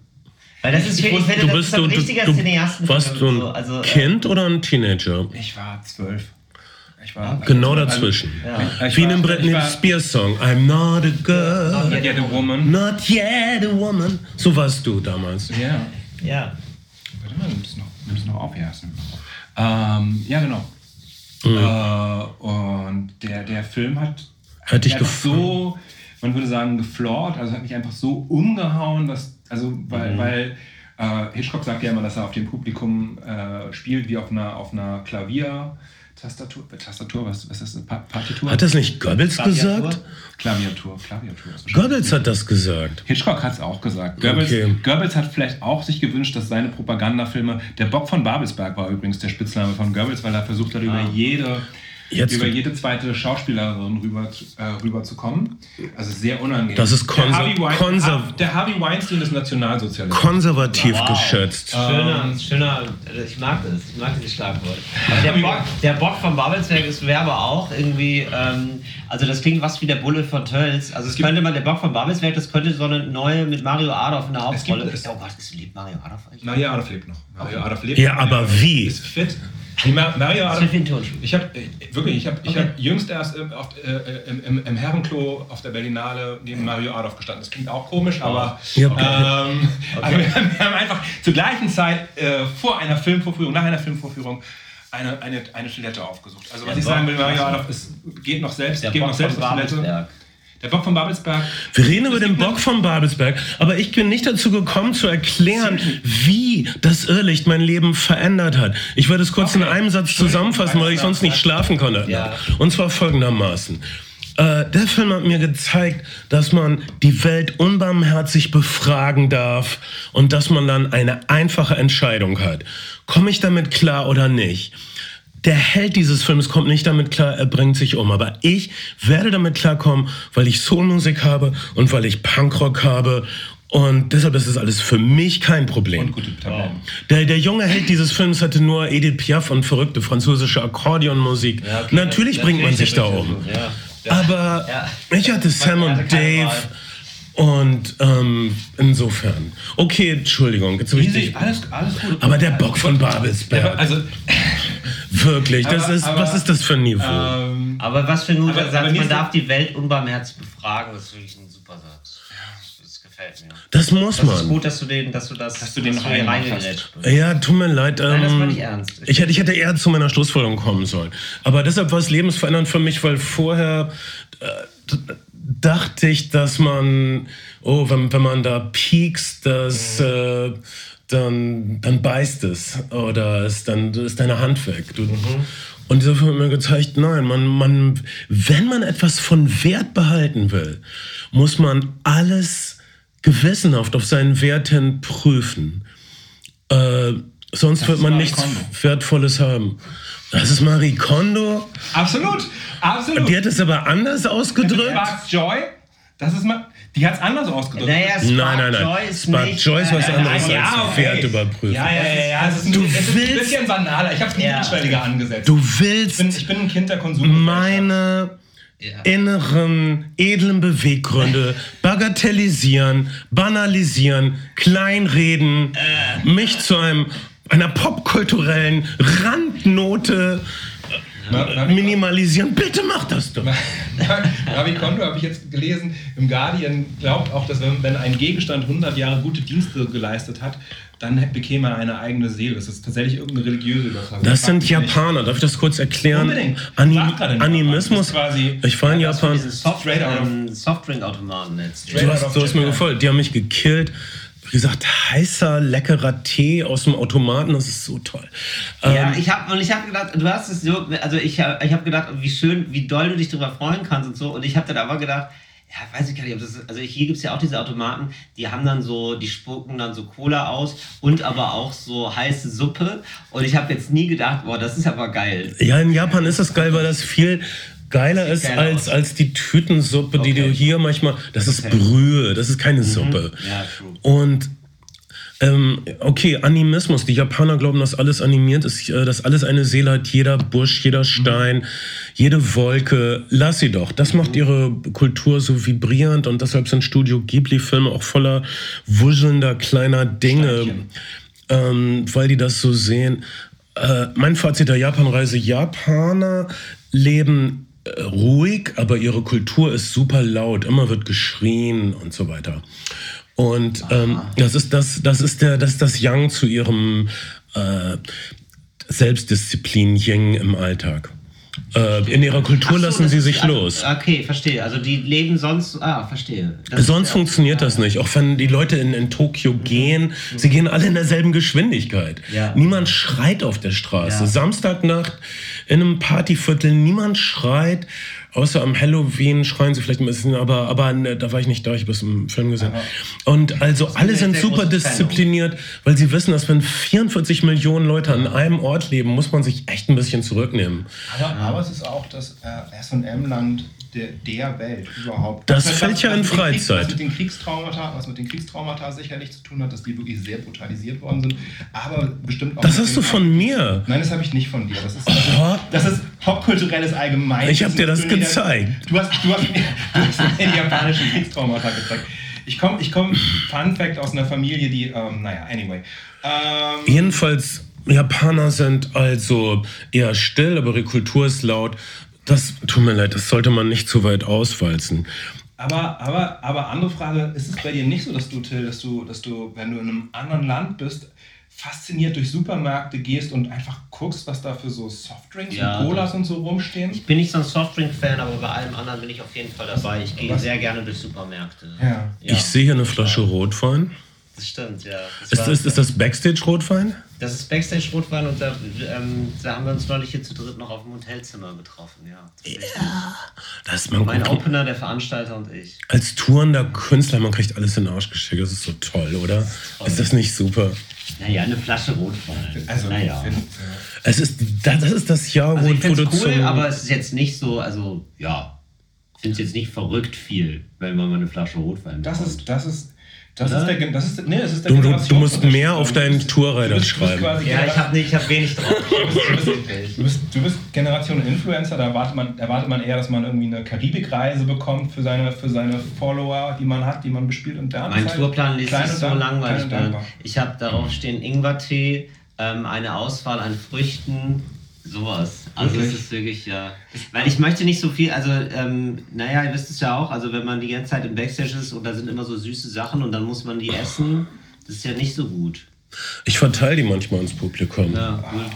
Und, ähm, aber ich habe auch sowas drauf wie Bier, obwohl ich eigentlich nicht so viel Bier trinke, weil ich ja noch ein Kraftfahrzeug führen muss. Mhm. Aber wenn Leute kommen backstage, dann möchte ich ihnen Bier anbieten können. Ja. Damit sie sich nicht fühlen wie, Schön. bei, ein- wie, wie, wie auf der Uni oder so. Ich liebe das, wie du das konnotierst. Wie auf der Uni. Ja. Oder möchtest Ja, du nicht? Du Das möchtest ist ein spaßfreier Ort, hast komplett recht. Aber wir hatten in der Unimensa immer auch ein Bier, also da war immer auch Bier im Kühlschrank. Da habe ich gedacht, die Uni versucht hier was zu sein, was sie nicht ist. Also, Eine Party-Uni. Ich finde das so toll, wenn in den USA gibt es einige Unis, die sind verschrien als Party-Unis. Finde ich geil. Und Ja. Vor allen Dingen auch die Elite-Unis. Die Elite-Unis sind Exzess-Unis, aber es sind keine Party-Unis. Nee, genau. Das ist Okay, das ist, das ist, der, das ist Ja. der Unterschied. Was ist, der- was ist, was ist eine. Kein, sie ficken Also keine Schweine. Es, ist, es, also es, es sind keine, es sind keine, es sind keine, keine äh, WhatsApp-Gruppen, die sich zu Orgien treffen in der Party-Uni. Das ist Genau. Exzess. Und was ist, was ja. ist, was ist. Der fickende Schweine ist ja eher so britische Premierminister und britische Genau, Elite, ne? genau. Aber bei den amerikanischen Unis gab es vor allen Dingen an der Westküste auch so, Georgetown, ist das überhaupt Westküste? Gab es so, äh, gab so, gab so äh, ja, Orgien unter Studenten. Also, äh, Es gibt halt Unis in den USA, die, die Elite-Unis mit Access, die würden sich dann in geheimen Chatgruppen verabreden, aber bei den Party-Unis brauchst du keine geheime Chatgruppe, weil die Party sowieso stattfindet und jeder weiß, wo die ist. Und da gehen alle hin. Das ist guter, sauberer Spaß, wie ich ihn mir vorstelle, ohne da je Ja. gewesen zu sein. National Lampoon mäßig. Das ist ein Weil ich- Spaß. Alle trinken mal zwei Radler, aber dann ist auch gut und sonst wird viel getanzt und man hat mal- gute Laune. Und dann haben sie aber Leben lang Ich Schulden. war mal auf einer Pharmazeutenparty, weil ich eine Affäre mit einer Pharmazeutin hatte während meiner Studienzeit. Und ähm, da, hat, also, da, hat damals schon niemand geraucht. Es gab dann ein, zwei Leute, die heimlich zum Rauchen angegangen sind. Es lief die ganze Zeit Musik von Delta Radio. Und alle haben wirklich einigermaßen moderat Alkohol getrunken. Das heißt, da haben Leute einfach sich Gedanken um ihre Gesundheit gemacht. Ich weiß nicht, was das ist. Wel, wel, welche Studentenpartien am schlimmsten, Till, aus deiner Erfahrung? Welche Studentenpartys sind am schlimmsten? Nein, also wel, welche Partys sind am härtesten oder wo wird am meisten die Sau rausgelassen? Bei welcher Fakultät? Ich glaube immer da, wo am meisten Druck ist. Das ist äh, dann ähm, wirklich parallel zu dem, was du sagst über die japanische Kultur, so holzschnittartig. Dann müsste es Kann man Mediziner oder wirklich, sowas sein. genau, glaube ich wirklich. Ich glaube, es sind Mediziner, die haben auch nochmal irgendwie Zugang zu anderen Sachen vielleicht. Und Ah, ja, ja. Medizin, Jura, ich glaube, das sind die richtig krassen Exzesspartys, wo du so drei Monate extrem intensiv auf etwas lernen musst. Und dann zack, öffnet sich ein Ventil und dann ist es einfach so nachts um neun, ähm, Ja, ruft man weinend jemanden an und sagt, hol mich ab, ich weiß nicht, wo ich bin. Dann gibt es ja auch so Sachen, dass du, wenn du das Physikum nicht an einigen Unis im zweiten oder dritten Anlauf schaffst, dass du dann Genau. quasi dein Studium beenden darfst. Wahnsinniger dann, Druck, ja. Also das ist natürlich wirklich eine, eine sehr unangenehme Druckkulisse. Ich habe noch eine Frage, eine Unbedingt. Filmfrage. Und, Zu- äh, zum Thema. Ja, und zwar hat Bernd irgendwann mal das ähm, tolle Wort des ähm, Spinatfilms geprägt. Ja. Und also ein Film, der von dem alle sagen, du sollst ihn sehen, aber er schmeckt einfach nicht. Und äh, das wollte ich euch jetzt mal fragen, was denn äh, für euch ein Gute Kategorie ist. Äh, An Inconvenient Truth mit Al Gore, das war so alle, das war so die Zeit, wo Leute meinten, das müsste man sehen. Das ist eigentlich nur dieser Vortrag, den Ah, Al ja, Gore hält, stimmt. dass die, dass die Erderwärmung menschengemacht ist und es ist wohl auch so und das sollten alle wissen ja. und, und dann ist man dann da drin und dann ist Al Gore aber immer so besorgt und dann malt er was ans, an die Wand oder so und dann ist das so ein Pfeil und er geht immer nach oben und das ist überhaupt nicht gut und das geht zwei Stunden. Ja. Ey, wir sind gegen Klimawandel, aber du bist auch gegen den Film. Äh, ja, ich meine, das muss, das muss sein. Und das ja. klassische Spinatfilm. Es ist gut für dich, es ist gut für die Welt. Ja, und, ist, aber du musst es erstmal runterwirken. Ja. Also die, die, die ja. Idee von Spinatfilm ist tendenziell, dass du, dass, du, dass du noch einen moralischen Mehrwert auch bekommst oder oder dass es ein cineastischer Konsens ist im Sinne von, den finden total viele Leute und für deine Filmbildung ist das gut. Da ist kein Unterschied. Das, das gilt auch. Okay. Ja. Dann, dann wäre wär Joker zum Beispiel so eine Art Spinatfilm für mich auf jeden ach, Fall. Ach cool. Der, ähm, weil der so, der, der badet sich, der badet irgendwie so offensichtlich in diesen Zitaten und Huldigungen und, und so wirklich sehr prätentiös und unangenehm auf eine Art und ah, Weise und und, und holt, holt diese Scorsese-Ästhetiken, aber füllt sie irgendwie nicht, füllt sie nicht richtig mit Leben. Und ich habe so viele Leute getroffen, im Kino, nach dem Kino. Es war so in meiner Bubble, ja. ähm, war das so ein Konsensfilm und alle waren, alle waren sich sicher, dass das, dass das ganz, ganz groß ist und dass da ganz, ganz viel Tiefe drin steckt. Ich habe mir Weiß ich nicht. So. Ich glaube, ich, ich, glaube, das Filme gucken ja auch immer eine, eine, eine tagesformabhängige Sache. Also mit, wem, mit wem machst du es? Wie ist deine Stimmung? Was, was so. Bist, ich bist du betrunken? Bist du leicht angetrunken?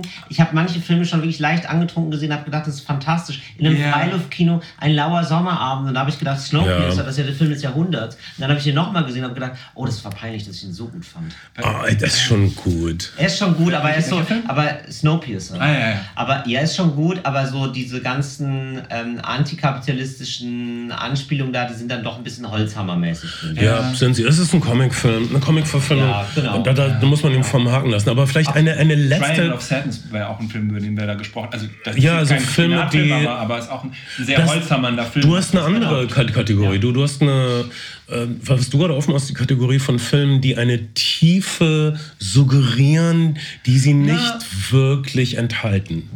Ja, aber das ist kein Spinatfilm. Ich dachte, das ist kein Spinatfilm. Aber ich dachte, Spinatfilm. Joker ist schon Unterhaltungsfilm. Ich, ich, Filme, die sagen, ähm, das ist, ist gut für dich. Ist gut für dich. Kann, kann, kann ich eine letzte Kategorie in den Raum stellen zum grünen Abschluss? Und zwar, du hast mich drauf gebracht, Filme, die wir super toll fanden und die wir heute verabscheuungswürdig ja. finden. Hätt, genau. Hättest du da einen? Also, das war Snowpiercer. Also nicht verabscheuungswürdig. Nee, nicht, verabscheuungswürdig nicht verabscheuungswürdig. Nee, das stimmt. Du bist nicht. auch Fan des, des, Regisseurs, oder du hast äh, als es, äh, Parasite. Parasite, Parasite als, als, ja. als Wunschfilm gedroppt, genau. über den man sprechen Parasite könnte. Auch so. Ach, das ist der gleiche, das wusste ich gar nicht. Ja. ja es, ist, es gibt ja nur einen nee. koreanischen Regisseur. Okay. Kleiner ja, ja, okay, natürlich, das ist klar. Ähm, aber noch zu den äh, Spinatfilmen, das sind schon für mich diese ganzen Filme, wie heißt der denn nochmal, mit, mit ähm, Blue Velvet?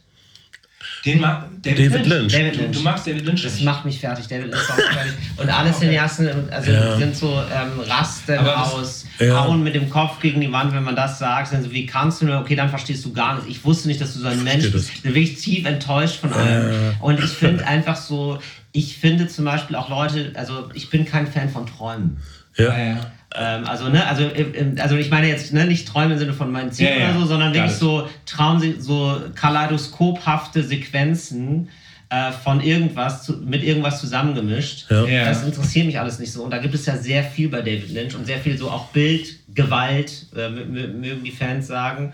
Und mich interessiert das alles gar nicht. Ich finde es oft sehr langweilig. Verstehe ich. Das ist sagen. auf jeden Fall weniger zugänglich. Der Film, der genau. in der Hitchcock-Reihe direkt nach das Fenster vom Hof lief, war Vertigo, der ja auch ein reiner Traumfilm ist, hat mich als Zwölfjähriger auch irritiert. Finde ich mhm. heute super. Ja. Ähm, ja. David Lynch, es gibt auf jeden Fall so einen, wir hatten einen Kinomacher in, im Podcast zu Gast. Äh, ja. Und Den? der den, den Chef, äh, Matthias, den Chef des, des äh, Zeise-Kinos hier in Hamburg. Ach cool. Der, der früher, der, Jahre, der jahrzehntelang das Abaton gemacht hat. Mhm. Und der programmiert noch diese ganzen, also es gibt auf jeden Fall diesen, diesen männlichen Genie-Mythos gefühlt aus den 80ern und 90ern. Ja. Also Filmemacher, oft dann auch junge Männer, die den, die den quasi ähm, religiös folgen schon fast. Richtig, ja.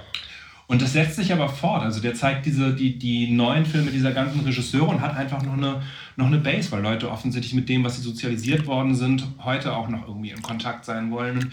Er kann immer noch diese ganzen Almodovar-Filme, die ja toll sind. Almodovar-Filme ist, jetzt nicht, ist jetzt nicht nur für Männer, mhm. aber auch äh, Kausmeki-Filme oder Lynch-Filme erfolgreich, erfolgreich programmieren, weil dieses bildungsbürgerliche, mitgealterte Publikum dafür kommt. Ich mag David Lynch tatsächlich ganz gerne, aber ich fand auch, dieser, dieser religiöse Kult, der sich so zur Hochzeit, dann Blue Velvet, damit fing es an. Aber da kann er ja nichts für. Ich finde Blue Velvet einen perfekten nee, Film. Ich, ich finde Blue, Velvet, ähm, find Blue Velvet auch einen fantastischen Film. Äh, ähm, ich, die Sache ist, man, man, man kann es nicht genießen bei einer bestimmten Disposition und, und dieses, äh, er ist ein Surrealist. David Lynch ist ein, ja. der, der amerikanische Surrealist praktisch. Und ich habe dafür irgendwie keine Kriterien, das zu bewerten. Das ist dann irgendwie so... Hast ja, du Twin Peaks gesehen? Ja, ich fand es auch alles so. Es war die, die erste Staffel fandst du? Die erste Staffel fand es ist, nee, es nicht, das ist doch wirklich. Allein die Bilder, die, also irgendwie, mhm. irgendwie hat er was, was mich alles abstößt. Aber vielleicht, vielleicht kommt das im Alter, dass ich dann nochmal merke, ach ja, schau, deswegen hatte ich da, deswegen konnte ich mich dem nicht nähern. Ich, oder ich du denn, träumst du denn selbst? Also denkst du über deine Träume nach? Oder? Ich träumte. Ja, klar. Ich Nein, ich meine aber so aktiv. Bist du ein aktiver Träumer, der seine Träume analysiert oder so? Ja, ab und zu mache ich das jetzt schon mal, ja. Ein bisschen, bisschen mehr, weil manchmal, manchmal kann Ist man das Gegenstand von Therapie bei dir? Ähm, man kann, also ich würde, ich rede da manchmal mit meiner Freundin oder so drüber oder so, wenn, wenn es irgendwie so was ganz abgespacedes ist, ja, das vielleicht mhm. schon. Also weil ansonsten war ich auch nie so ein, auch bei anderen, wenn die von ihren Träumen erzählen, muss ich mich dann schon immer konzentrieren. Dass ich mhm. so voll, ja, das ist oft super langweilig. Ja. Also du bist vielleicht einfach viel zu diesseitig. Du bist. Viel, viel, äh, genau, genau. Du bist mhm, zu. Du möchtest. Äh, vielleicht bist du auch zu apollinisch. Du möchtest die Dinge. Du siehst die Dinge, wie sie sind, im hellen Sonnenlicht. Ich verstehe, ja. Und das Gegensatz für ja. der Dionysiker und David Lynch ist mehr dionysisch. Ja. Und äh, er möchte ins Mysterium, in ja, die genau. Dunkelheit, in den Schlamm, genau. in den Mythos. David, ja, David Lynch macht halt einfach auch für sehr viele Leute sehr viele unterschiedliche Angebote. Da ist dieses Traumhafte, aber, aber so in der Mikrostruktur ist es immer sehr klassisch erzählt auf eine Art und Weise. Er, er rifft sehr auf Genre, das macht ihn für Cineasten unglaublich interessant, weil es immer ganz viele Referenztexte auch gibt. Der hat einen stabilen, stabilen Motivkanon, der immer wieder auftaucht, Vorhänge, Flammen. Das sind alles so, das sind alles so Sachen, die ihn, die ihn zu, einem, zu, einem dankbarer, zu einer dankbaren An Andockstelle machen. Aber ich finde, trotzdem gibt es wirklich auch viele viele, viele David Lynch-Filme, die eine, eine, große Kraft irgendwie haben, gerade wenn man sie auf der Leinwand sieht. Ähm, mhm. Und Twin Peaks zum Beispiel, die erste Staffel, die, die, da finde ich das zugänglichste, das ist etwas, was ich Frauen zeige, wenn ich mir sicher bin, dass ich mit ihnen eine Beziehung führen will. Und wenn man dann eine gemeinsame Serie finden muss für den harten Winter, dann, ähm, dann, cool. ähm, dann hole ich meistens die erste Staffel Twin Peaks raus. Twin Peaks, Staffel, Twin Peaks Staffel 1 ist deine Go-To Romance Hot or Not Staffel. Nee, Hot or Not. Wir haben ja mal peinlicherweise mit, den, mit, den, mit, den, mit dem Ohrensessel so eine Folge gemacht, wo wir Filme vorgestellt haben. Das darf man auch eigentlich gar nicht mehr erinnern. Und dann garantiert haben, dass am Ende, wenn man, wenn man unsere Tipps befolgt und diese Filme guckt, am Ende alle Beteiligten nackt sind. Also äh, das ist jetzt sozusagen, ich bin, bin hier schon eher bei was Romantisches. Das haben wir echt gemacht. Das haben wir gemacht, wow. ja. Oh wir, das, wir, wir, waren uns für nichts zu schade. Man muss sagen, wenn ich jetzt so, wenn ich jetzt so, wenn ich jetzt so ähm, die, die Daten sehe, dann merke ich immer noch, wenn irgendwas mit Porn oder Sex bei uns in den folgenden Titel steht, gibt es direkt so einen Ausschlag, weil Leute immer noch mm. ficken? Das klicke ich. Es ist wirklich, die, die Welt ist immer noch so. Ja, dann lass uns das machen. Also, Fick Date mit Till. Fick-Filme mit Till. Hotelzimmer Dreier mit Till rein. Ähm, ja.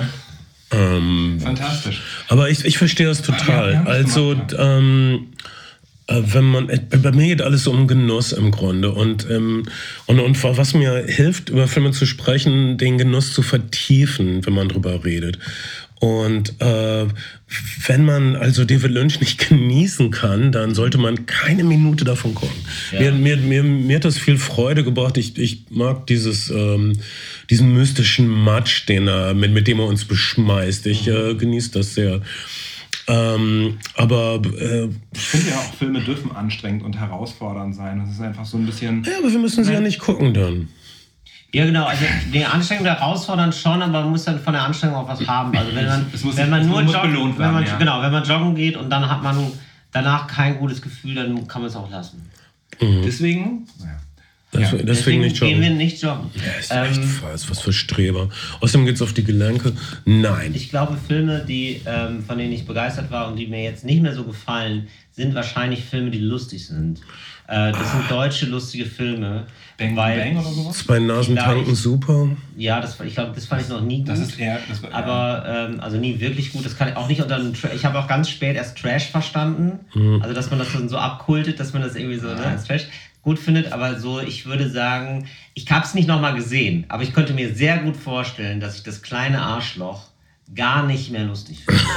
Ah, und das habe ich mit zwölf natürlich geliebt oder 13 oder so. Und ich glaube, das könnte ich jetzt, wenn ich das jetzt sehe, würde ich denken, nee, gar nicht Den mehr. ersten Werner-Film, da ging es mir auch so. Oder der so ein bisschen- Werner der- oder der so. Genau. älter. Werner habe ich auch geliebt. Also ich, ich, ich fand es so, ich saß lachend vorm Fernseher, weinend vor Lachen. Also wirklich, da, da stimmt das mal, dieses, man verschickt doch manchmal diesen weinenden, verschickt ja manchmal den weinenden Smiley, ich weine vor Lachen Smiley und man weint dann nicht vor Lachen. Und da habe ich aber wirklich geweint vor Lachen. Und äh, da war ich aber elf. Ja. Und jetzt, 20 Jahre später, wüsste ich nicht, ob das mich nochmal genauso catcht. Ich schätze mal nicht. Und Okay, aber das ist natürlich auch eine, eine, ein einfacher Ausweg, also einen Film zu nennen, den man als stimmt. Kind. Humor, ähm, Ja. Humor altert nicht Aber so Humor, gut. Alter, ne? nee, aber ich glaube grundsätzlich Ja. bei Alter, also darum Ja. geht es mir gar nicht so richtig, ob ich das als Kind gesehen habe oder nicht, sondern genau, ich glaube, es ist die Humorsache. Also das, da mag ich auch schon mit Anfang 20 Filme gesehen haben, wo ich denke, na gut, also so geschmacklich verändert sich ja vielleicht nicht mehr viel. Ja.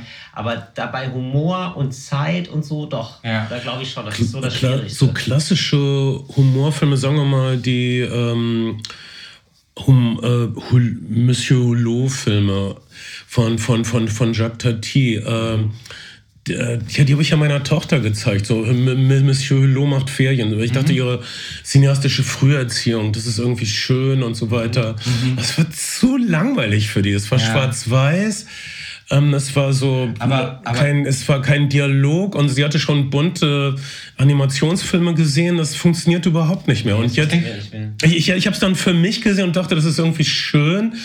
Und auch schön, wie er diesen Gag aufbaut. Aber habe ich gelacht über den Gag? Nein. Aber, aber also, Genau. ähm, das, klingt jetzt, das klingt jetzt wahrscheinlich unnötig prätentiös und, und fordernd, aber ich glaube, dass tatsächlich, dass man ja auch wie bei, bei, bei Jazz-Schallplatten oder so Sehgewohnheiten entwickeln muss. Und wenn ich unterrichte jetzt gerade so, ein, so, ein, so eine Oberstufenklasse in Filme machen oder so einen Oberstufenfilmkurs und die gucken ihre YouTube-Videos auf eineinhalbfache oder zweifache Geschwindigkeit. Das Ja. ist so deren Konsumgeschwindigkeit und so Ja. dieser Tic-Tac-Taktung. Und, und natürlich, natürlich fremdelst du erstmal mit einer ästhetischen Oberfläche, wenn sie schwarz-weiß ist und du das nicht kennst. Aber wenn du dich, wenn du, also gib deiner Tochter, bind sie zwei, drei Tage an, lass sie irgendwie ein paar Schwarz-Weiß-Filme hintereinander Ja, das habe ich ja getan. Und Aber- sie dann immer nur so, ah, Papa, du machst mir Angst. Nein, aber, aber mein, Punkt, mein, Punkt, mein Punkt ist einfach, du musst, du musst, äh, du musst natürlich erstmal erstmal das Fremdeln mit der Oberfläche irgendwie abstellen für eine Weile und dann, ich nicht. dann, dann, dann bist du auch all in. Also zum Beispiel äh, kenne ich junge Eltern, die ihren, die ihren Kindern gerne Nanook der Eskimo zeigen, was auch irgendwie, was ein total anrührender, pseudodokumentarischer Flirty-Film aus den, also Flirty hieß der Regisseur nicht? Flirty ähm, aus den, aus den 20er Jahren ist, so ähm, um, um, um einen Eskimo-Jungen und, und äh, indigenes Leben und ähm, Kinder, Kinder sind davon magisch reingesogen. Die sitzen wirklich davor, ähm, ich habe es bei Bekannten von mir gesehen und, und, und, und ähm, tauchen in diese Welt ein. Ich glaube, dass das. Ähm, Manchmal kann es klappen. aber vielleicht ist deine Du hast, du, du, du hast keine Kinder, Till. Nein. Keine von denen du Äh, weißt. ist hast, es. hast du Lust auf Kinder? Hm, Hast du ja. welche im Angebot? Also, ja, das klingt wirklich so, als würdest du deine gerne verramschen wollen. Ähm, ja. Ach, das ist so ein hässliches Wort. Sehr schön. Sagen wir eine Dauerleihgabe. Ähm, ja, warum denn nicht? Warum denn nicht? Oder würdest du, wie wegen, ähm, wegen, weil man, kannst du es empfehlen? weil man so wenig Schlaf hat. Da- Und, genau, das erzählen und, alle. und, und weil man sich so gut benehmen muss. Das ist, glaube ich, der Hauptdealbreaker beim Kinderhaben. Du Ja. musst. Und weil du dauernd tun musst, als hättest du alles im Griff. Richtig. Was das Schwerste ist. Ja, was sind Sachen, bei denen du so tun, bei denen du erwachsen gespielt hast, wo du eigentlich denkst, Rund um die Uhr. Die ganze Zeit dachte ich, okay, die, ich, ich ziehe jetzt meinen Erwachsenenanzug an und ich Ja. sage jetzt meine Erwachsenenzahlen. ja, Oh Gott, das ist so schwer. ja, ne? das glaube ich. Ähm. Aber gibt es so Sachen, die du machst, ähm, die du sonst nicht machen würdest, wenn du kein Kind hättest? Also die, weißt du, die, die sozusagen, die dich zu einem besseren Menschen machen, einfach nur, weil du das vormachst, aber du bist es eigentlich gar nicht. Also zum Beispiel so wie, du bleibst bei Rot an der Ampel stehen, Ja, aber eigentlich sowas. würdest du rüberlaufen, sowas. Nur so. Und dann auch, wie man, wie man sich in einem Laden benimmt oder. Ja. Äh, und vor allen Dingen das Allerschwerste ist, man versucht Kindern beizubringen, dass da diese Ordnung in der Welt ist, aber wir wissen, dass die da nicht wirklich ist. Ja. Wir sagen, oh, du machst das, du drückst hier drauf und dann kommt das und das raus. Wir wissen aber, Ja. dass da oft nichts rauskommt oder dass was anderes rauskommt. Ja. Und, aber trotzdem versuchen wir ihnen äh, so ein Grundvertrauen in die Welt zu geben. Das fand ich das Schwerste, dass, dass wir dass, dass, äh, ein Grund, wir versuchen den Kindern das Grundvertrauen zu geben, was wir, um das wir selbst so schwer ringen müssen jeden Ja. Tag. Ähm, aber meine Tochter ist jetzt 17 und ich kann mit ihr über so philosophisches Wow. Zeug Es ist reden. so verrückt. sie, sie ist Ich 17. kenne sie noch als, also ich kenne sie noch aus Erzählungen von dir, wo sie sehr jung war einfach. Sie, sie ist gut in Philosophie, sie erklärt mir Sachen. Okay, super. Ähm, so, äh, es ist wirklich passiert. Sie, ich habe ich hab ihr gesagt, ah, ihr nehmt gerade Kant durch. Sein kategorischer Imperativ funktioniert ja überhaupt nicht. Äh, das kategorische Imperativ Handel steht so, dass die Maxime deines Handels Grundlage für ein allgemeines Gesetz sein können. Ich dachte, das kann nicht funktionieren, weil zum Beispiel ein Typ, der andere zusammenschlägt, denkt, dass die, die Maxime seines Handels ist, der Stärkste sollte herrschen. Das kann doch aber kein allgemeines Gesetz sein. Und sie so, ah, du verstehst den kategorischen Imperativ falsch, Papa. Und dann erzählt sie mir das so zehn Minuten und ich hatte so nach der zweiten Minute habe ich schon innerlich, ich hoffe, sie hört das nicht, innerlich abgeschaltet. und ich so, ah, diese kleine klugscheißende Kanaille. Was habe ich in die Welt gesetzt? Meine, meine, meine Kant-Erinnerungen sind amerikanische Austauschschülerinnen, die jedes Mal, wenn Kant im Philosophieunterricht genannt wurde, laut losgelacht haben und sich nicht einkriegen konnten. Ja, das sind doch, das sind doch keine Das Akademikerinnen. das ist noch Humor. Das ist, das, das, ist, das ist noch Humor, der zeitlos ist und sich gut gehalten, gut gehalten hat, auch 20 Jahre später. Deshalb ist Kant so beliebt bei den amerikanischen Party-Universitäten. die- die es gibt Toten Hosen- immer einen Kant-Kurs. Die Toten, die Toten Hosen übrigens haben aus Guantanamera für ihre, für ihre äh, man muss vielleicht ein bisschen sagen, schlimmen Englisch-Punk-Platten I Saw Her Kant in the Mirror gemacht, was auch nicht der, der, das genialste Wortspiel aller Zeiten ist. Aber hey, Burschikose, nicht, nicht wirklich was gegen die Toten Hosen. Nichts gegen die Toten Hosen. verschwiemelter Burschenschaftler-Humor ist für alle da, sag ich mal. Ähm, Ich bin so inkludierend. Ich sehe auch immer was Positives. Mann, äh, ich fürchte, ich könnte noch drei Stunden weiter quatschen, aber ich habe das Gefühl, du musst irgendwo hin. Nee, Und das stimmt gar nicht, aber ähm, nee. du hast einen gepackten Rucksack? Na, dir ist alles gepackt. Ach so, nein, aber. Du stehst dir in Hut und Trock, aus, an- an- aber du, du, du musst nicht auschecken oder so. Nein, ich muss nicht auschecken, ich muss morgen erst auschecken. Ah, weil, du heute, weil du heute Lübeck spielst und dann zurückkehrst. Genau, ich fahre noch zurück und dann fahre ich morgen nach Berlin. ja. Ja. Sehr gut. Ähm, also im Namen der, Fl der Flimmerfreunde. Till, Till sagt jetzt nicht mit. Till könnte Nee, jetzt kann ich's mitsagen. Jetzt kannst du es, jetzt bist Ich du, nicht, du bist, ich du, du bist jetzt ein Goonie. Im Namen der Flimmerfreunde.